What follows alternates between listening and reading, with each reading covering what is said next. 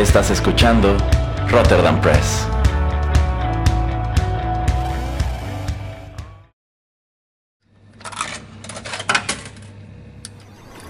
Los videojuegos han deleitado tus sentidos en la pantalla y ahora lo harán en la radio a través de su música.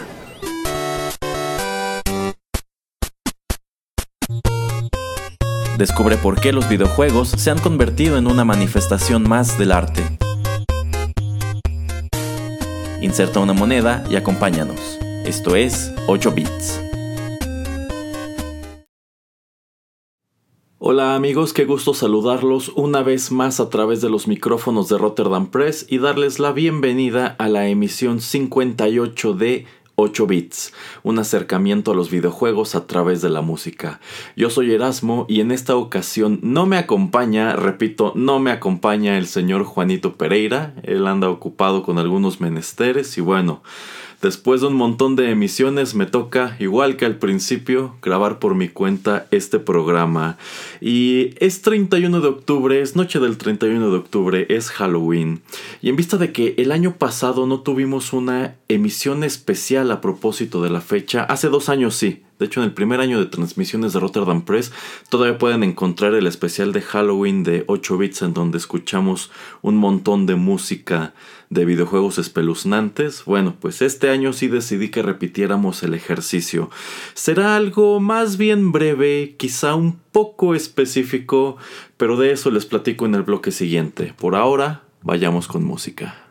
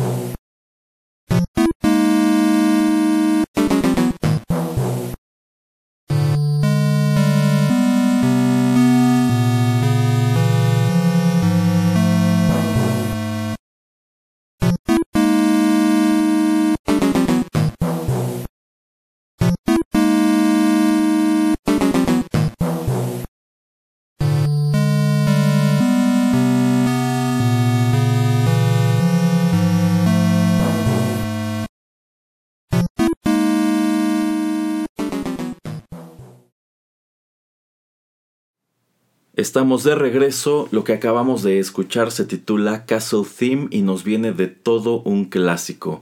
Super Mario Bros. 3 que apareció para el NES en 1988 en Japón y en 1990 en el continente americano. Esto es composición de Koji Kondo, se trata de la versión original y bueno, ¿Por qué viene a colación el tema de los castillos o dungeons de Mario 3 a esta emisión de 8 bits? Pues porque es precisamente en esos escenarios, en este videojuego, en donde vimos por primera vez a los Bus, estos fantasmitas que se han vuelto pues de los villanos eh, que acompañan a, Mario y a sus amigos en diversas de sus aventuras, no solamente en los juegos de plataforma, son personajes que han incursionado en pues otros tantos spin-offs de estos personajes. Y es precisamente a los Bus que decidí dedicar esta emisión 58, que es nuestra emisión de Halloween en este año 2019. Por eso les decía que quizá el tema estaba muy específico, así que a lo largo de esta emisión les compartiré pues algo de música relacionada con los personajes y pues les hablaré pues brevemente porque de verdad no hay muchísimo que decir sobre ellos, pero les hablaré brevemente sobre pues sus apariciones en los videojuegos. Pues sí, su primera incursión fue precisamente en Mario 3. Esta fue la última aventura de los personajes en el NES antes de dar el salto a los 16 bits.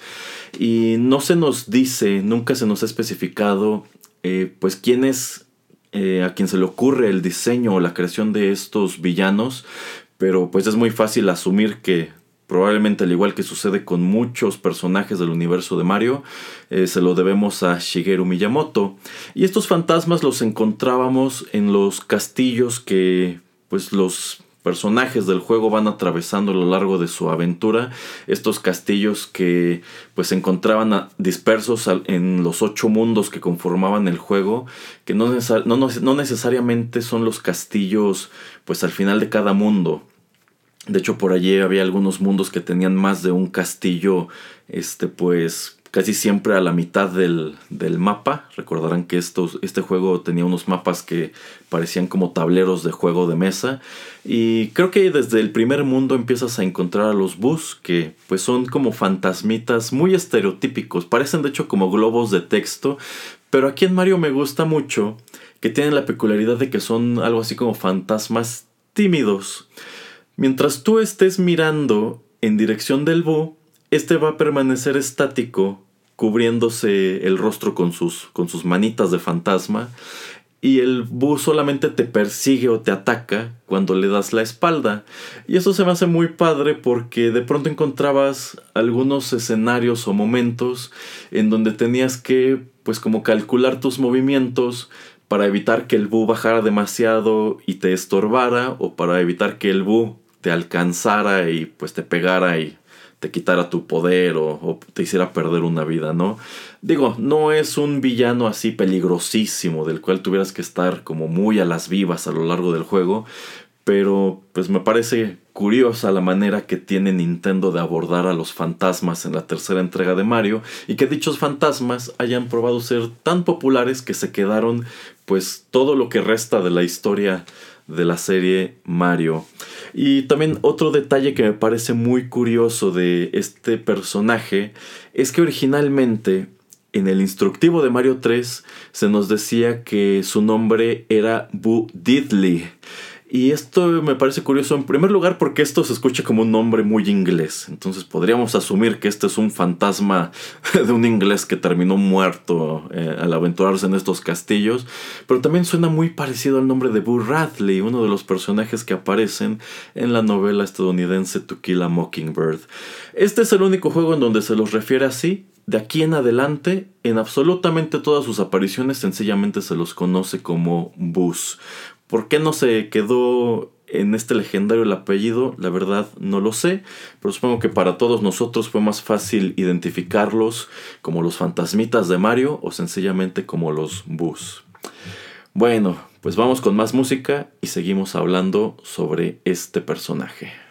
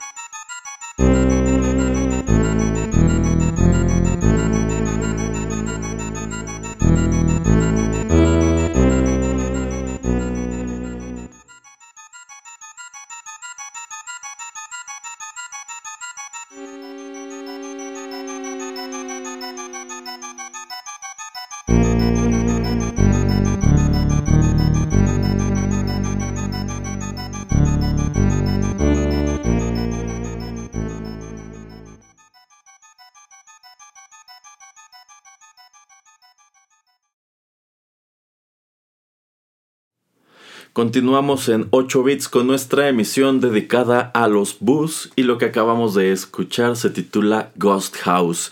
Esto se desprende de la banda sonora de Super Mario World que apareció para el Super Nintendo en 1990. Esto de nuevo es composición de Koji Kondo y es la versión original. Aquí he de confesarles que mi idea era encontrar como covers arreglos de estos mismos temas musicales, pero algo de lo que me percaté al momento de realizar investigaciones que parece ser que entre los intérpretes a los que luego traemos aquí al programa, pues no son piezas tan bueno, que les interesen tanto. Y ciertamente, si hubiéramos armado esta misma emisión con puros covers, creo que el resultado no habría sido para nada homogéneo, porque la manera en que han decidido musicalizar todo lo relacionado con los bus a lo largo de la historia de la serie de Mario, del mismo modo no ha sido muy homogénea. Entonces, pues decidí irme, digamos, a la segura y traer únicamente temas originales. De Super Mario World ya hablamos antes aquí en 8 bits, hace varios programas. Este es el título que venía incluido en el Super Nintendo, por lo menos aquí en el continente americano y también en Japón. Creo que en Europa no, bueno, la consola no incluía este juego, pero pues precisamente por venir con el Super Nintendo es el título más vendido de toda su biblioteca y también uno de los más aplaudidos. De hecho, si miramos en retrospectiva, creo que muchos de nosotros que tuvimos el Super Nintendo o que jugamos Super Mario World, podemos decir que este era un juego muy entretenido y sin broncas creo que podríamos colocarlo como uno de los mejores títulos que nos ha dado la franquicia. Y los bus realizan su salto de los 8 a los 16 bits porque aquí los encontramos, eh, pues digamos que en un, en, un lugar un poco más apropiado. Mientras que en Mario 3 solamente eran pues villanos que aparecían de manera aleatoria en los pequeños castillos, en Super Mario World todo lo largo de esta aventura que también está dividida en ocho mundos, pues vamos encontrando casas fantasmas algunas de las cuales pues es obligatorio pasar por ellas, algunas solamente las podemos tomar como side quests, pero bueno, esto que acabamos de escuchar es el tema musical que encontrábamos en estos escenarios, los cuales pues tienen la peculiaridad de que pues nos venían a cambiar mucho la escenografía, porque si ustedes recuerdan Mario World, pues eran muchos mundos como a, a cielo abierto, también teníamos los castillos y de pronto nos encontrábamos estas casonas como abandonadas que estaban plagadas de fantasmas y cada una era distinta. Había casas fantasma que eran más fáciles que otras. En algunas de ellas, pues lo único que, eh, que hacía falta era abrirse paso a través de estos bus que pues funcionaban exactamente de la misma manera que en Mario 3 no se mueven mientras los ves, pero si les das la espalda empiezan a perseguirte. Pero aquí le echaron mucho ingenio y yo recuerdo que había casas fantasmas que estaban infestadas literalmente y toda la parte de arriba de la pantalla tú los veías volando, pero muchísimos fantasmas, este, pero eran como traslúcidos y cuando iban a atacarte, digamos que se mm, ponían totalmente blancos y era cuando pues bajaban y trataban de, de, de, golpearte. O en su defecto había otras partes en donde los bus iban volando como en fila siguiendo patrones y tú tenías que ingeniártelas para, para esquivarlos y poder seguir avanzando. Entonces me parece una evolución muy interesante, me parece muy padre que hayan tomado a este personaje que en el, en el, tercer juego se sentía medio, medio genérico y pues hayan decidido aquí ya dedicarle de lleno un stage completo que pues por lo menos en mi experiencia a mí me encantaba jugar las casas fantasma porque pues parte de lo que le daba mucho encanto era precisamente la pieza musical. Me gusta mucho, pues, como si se, escucha como algo muy, muy lúgubre, ¿no? Muy, muy etéreo. Creo que en general Super Mario World era un juegazo, ya lo dijimos en la emisión que le dedicamos, y pues uno de sus tantos puntos fuertes, por lo menos para mí era precisamente este, el de las casas fantasma. Bueno, vamos con más música.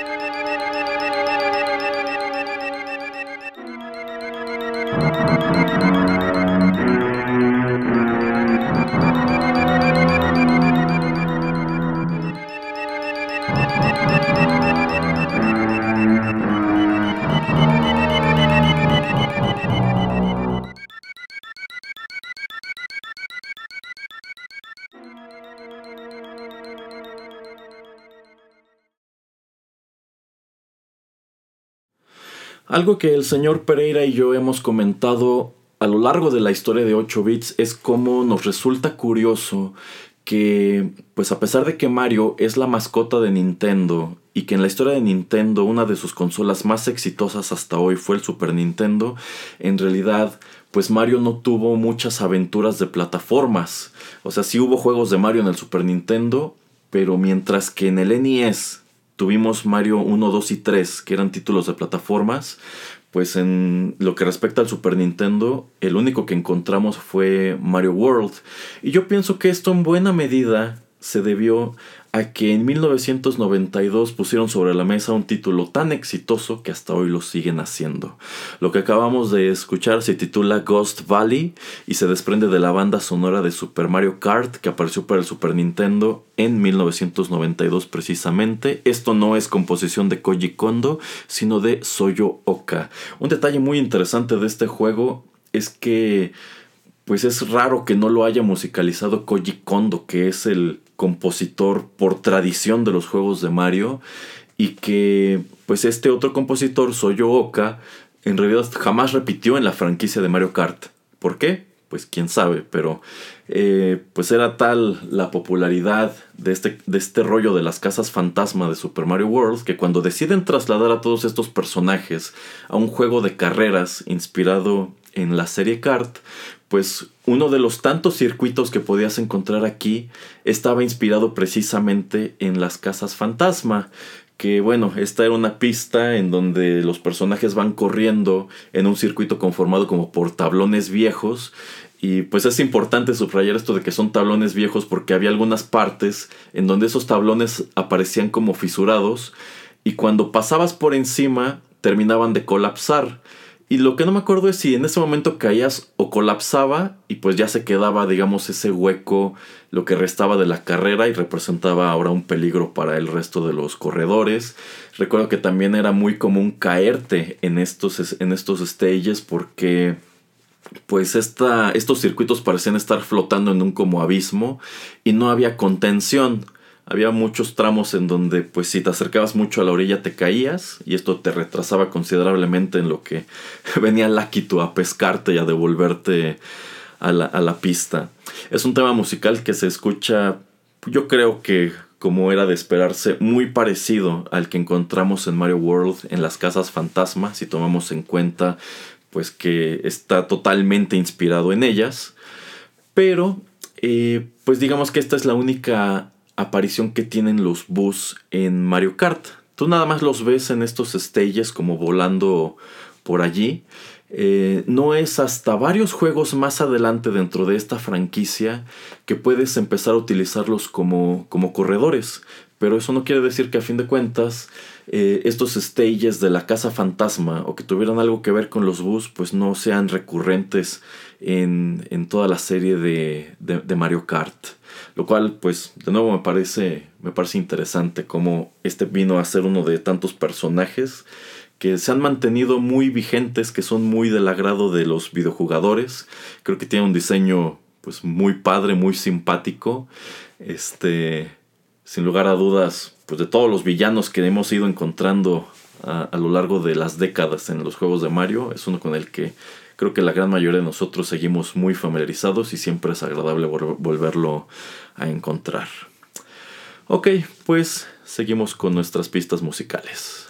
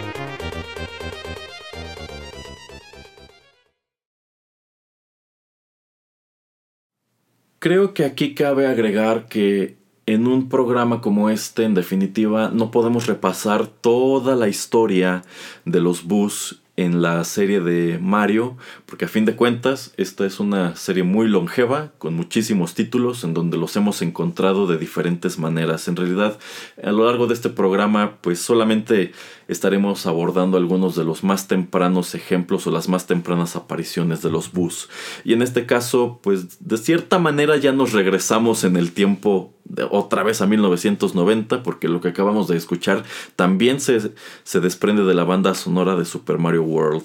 Se titula Fortress Boss. Y quienes están familiarizados con el título dirán, esa pieza musical que tiene que ver con los bus, porque realmente ese es el tema de los jefes. Cada que llegabas al final de los castillos en donde encontrabas a los Koopalings, pues esta es la pieza musical que, que acompañaba dicha batalla, ¿no?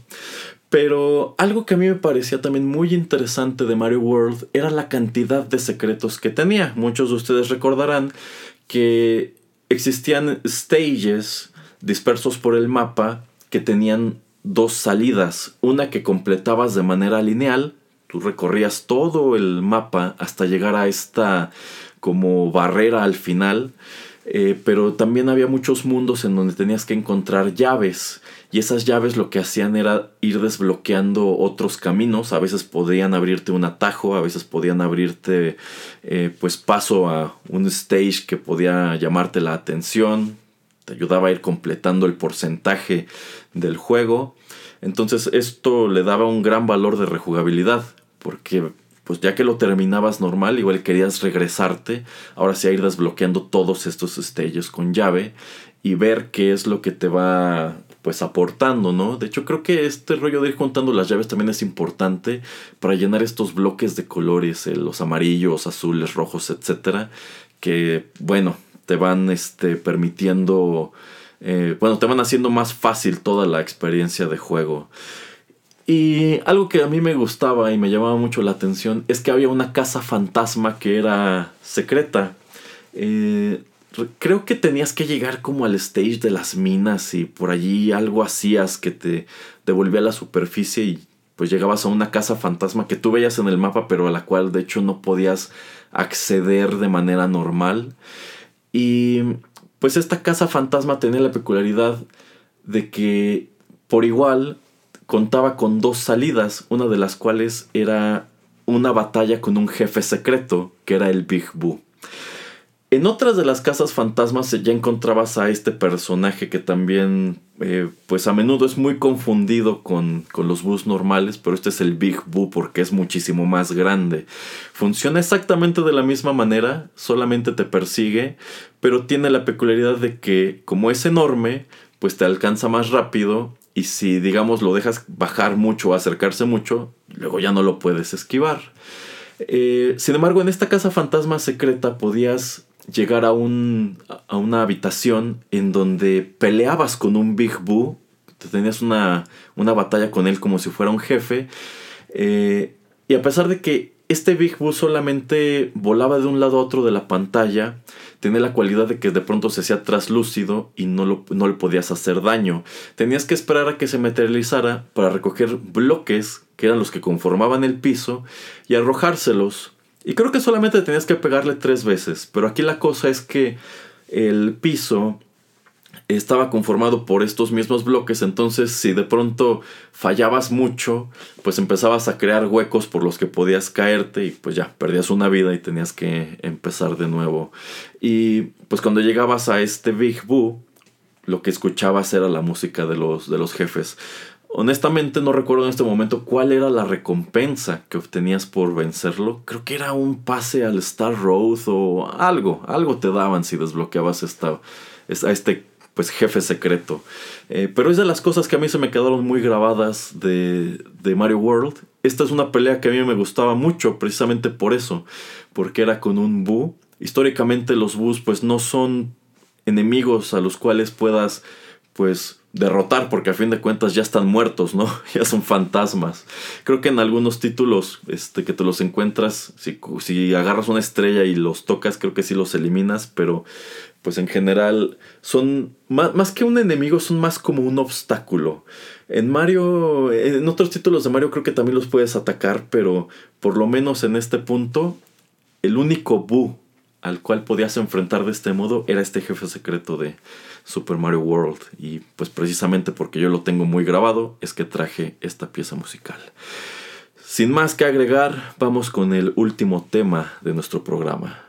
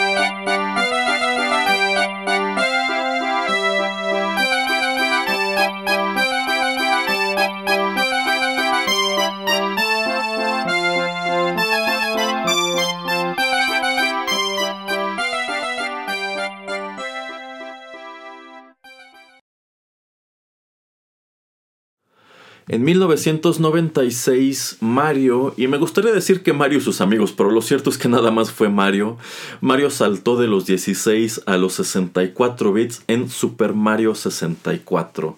Y algunos de los personajes que lo acompañaron en esta primera aventura que tiene en un entorno tridimensional, pues son precisamente los Bus, a quienes encontramos en pues lo que es la versión de las casas fantasma en este juego. Eh, y bueno, este es otro título de Mario en donde sí puedes hacerle frente a los fantasmas, y puedes atacarlos. No recuerdo si les puedes brincar encima o los puedes golpear, pero aquí sí puedes irlos eliminando. Eh, sin embargo, en esta. en lo que respecta a este título, no traje como tal la música de la casa fantasma porque no es música como tal, es solamente sonido ambiente. Eh, pero bueno, esta, este stage tiene la peculiaridad de que está dividido en etapas y del mismo modo que encontrábamos al Boo que servía como jefe secreto en Mario World, este stage de Mario 64 tiene también a un Boo que sirve como jefe en un carrusel y lo que acabamos de escuchar se titula precisamente Merry Go Round y es también composición de Koji Kondo. Pues Mario 64 fue el salto de la franquicia a la nueva consola que apareció precisamente en 1996. Un juego pues muy llamativo en su momento porque ofrecía algo con lo cual unos años atrás los videojugadores solamente podíamos soñar. Un juego que al día de hoy se ve muy fechado sobre todo por las gráficas poligonales que predominaron no solamente en este juego sino en pues prácticamente todos los que aparecieron durante la, durante el ciclo de vida del Nintendo 64. Son juegos que hoy los vemos y pues estéticamente no son muy agradables, pero eran eso sí muy innovadores porque nos permitían ya desenvolvernos en un entorno pues de tercera dimensión con algo que en aquel entonces era muy este, mencionado que eran eh, gráficos en tiempo real. Eh, y bueno, encontramos a muchos personajes que regresan de la franquicia de Mario, como los Goombas, las tortugas, por supuesto que encontramos a Bowser. Pero ¿por qué digo que solamente Mario es el que hace el salto? Pues porque aquí nos olvidamos de un montón de sus aliados, como son pues Luigi, Yoshi, los Toads. Este, este es un juego con muy pocos personajes, pero es un juego que de cualquier manera tenía un gran valor de rejugabilidad si te ponías a juntar todas las estrellas. Y pues del mismo modo que era muy llamativa la casa fantasma en Mario World, pues aquí encontrabas su propia versión y me parecía muy curiosa esta pues batalla que tenías de nuevo con el Big Boo, pero era en un, en un carrusel con esta melodía que se escucha muy pues muy como de carnaval, ¿no? Como el tipo de cosa que efectivamente esperarías escuchar allí en un carrusel. Y pues Mario 64 de ninguna manera fue la última aparición de los Bus. Yo creo que es muy raro el juego de Mario en donde no hacen alguna que otra aparición. Por ejemplo, en este momento me estoy acordando bastante de la serie de la serie de Mario Party en donde en alguno de ellos, creo que es en el primero o en el segundo, pues de los personajes que puedes utilizar durante, durante este juego es precisamente un Boo.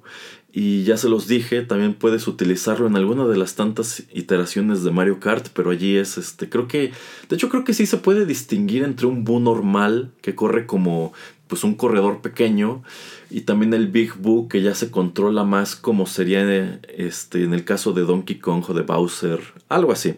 Entonces, eh, pues precisamente tomando en cuenta que esta es nuestra emisión a propósito de Halloween o que le toca ser estrenada en Halloween, pues dije, eh, pues ¿por qué no dedicarla a este personaje, a este fantasmita que si me lo preguntan a mí, sin bronca, es el fantasma más famoso en la historia de los videojuegos. Un personaje muy longevo, un personaje muy simpático, otro, otro villano pues así como medio espeluznante que aparece en Mario 3 y que siempre me ha gustado mucho es Dry Bones, que era como este, esta, este Koopa, pero que es nada más el esqueleto y que no puedes como terminar de matarlo, solamente lo puedes eh, desarmar y después revive como los esqueletos rojos de Castlevania.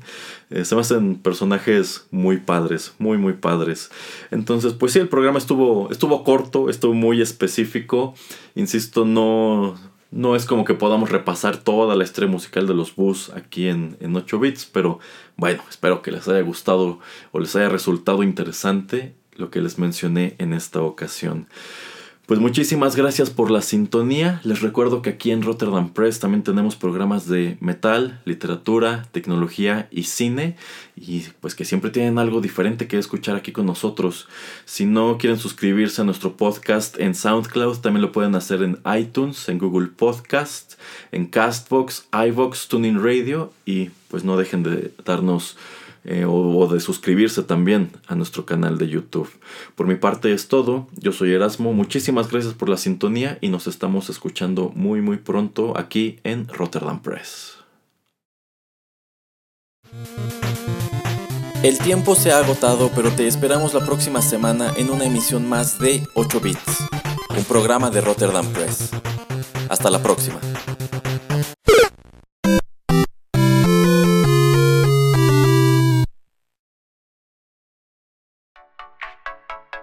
Estás escuchando Rotterdam Press.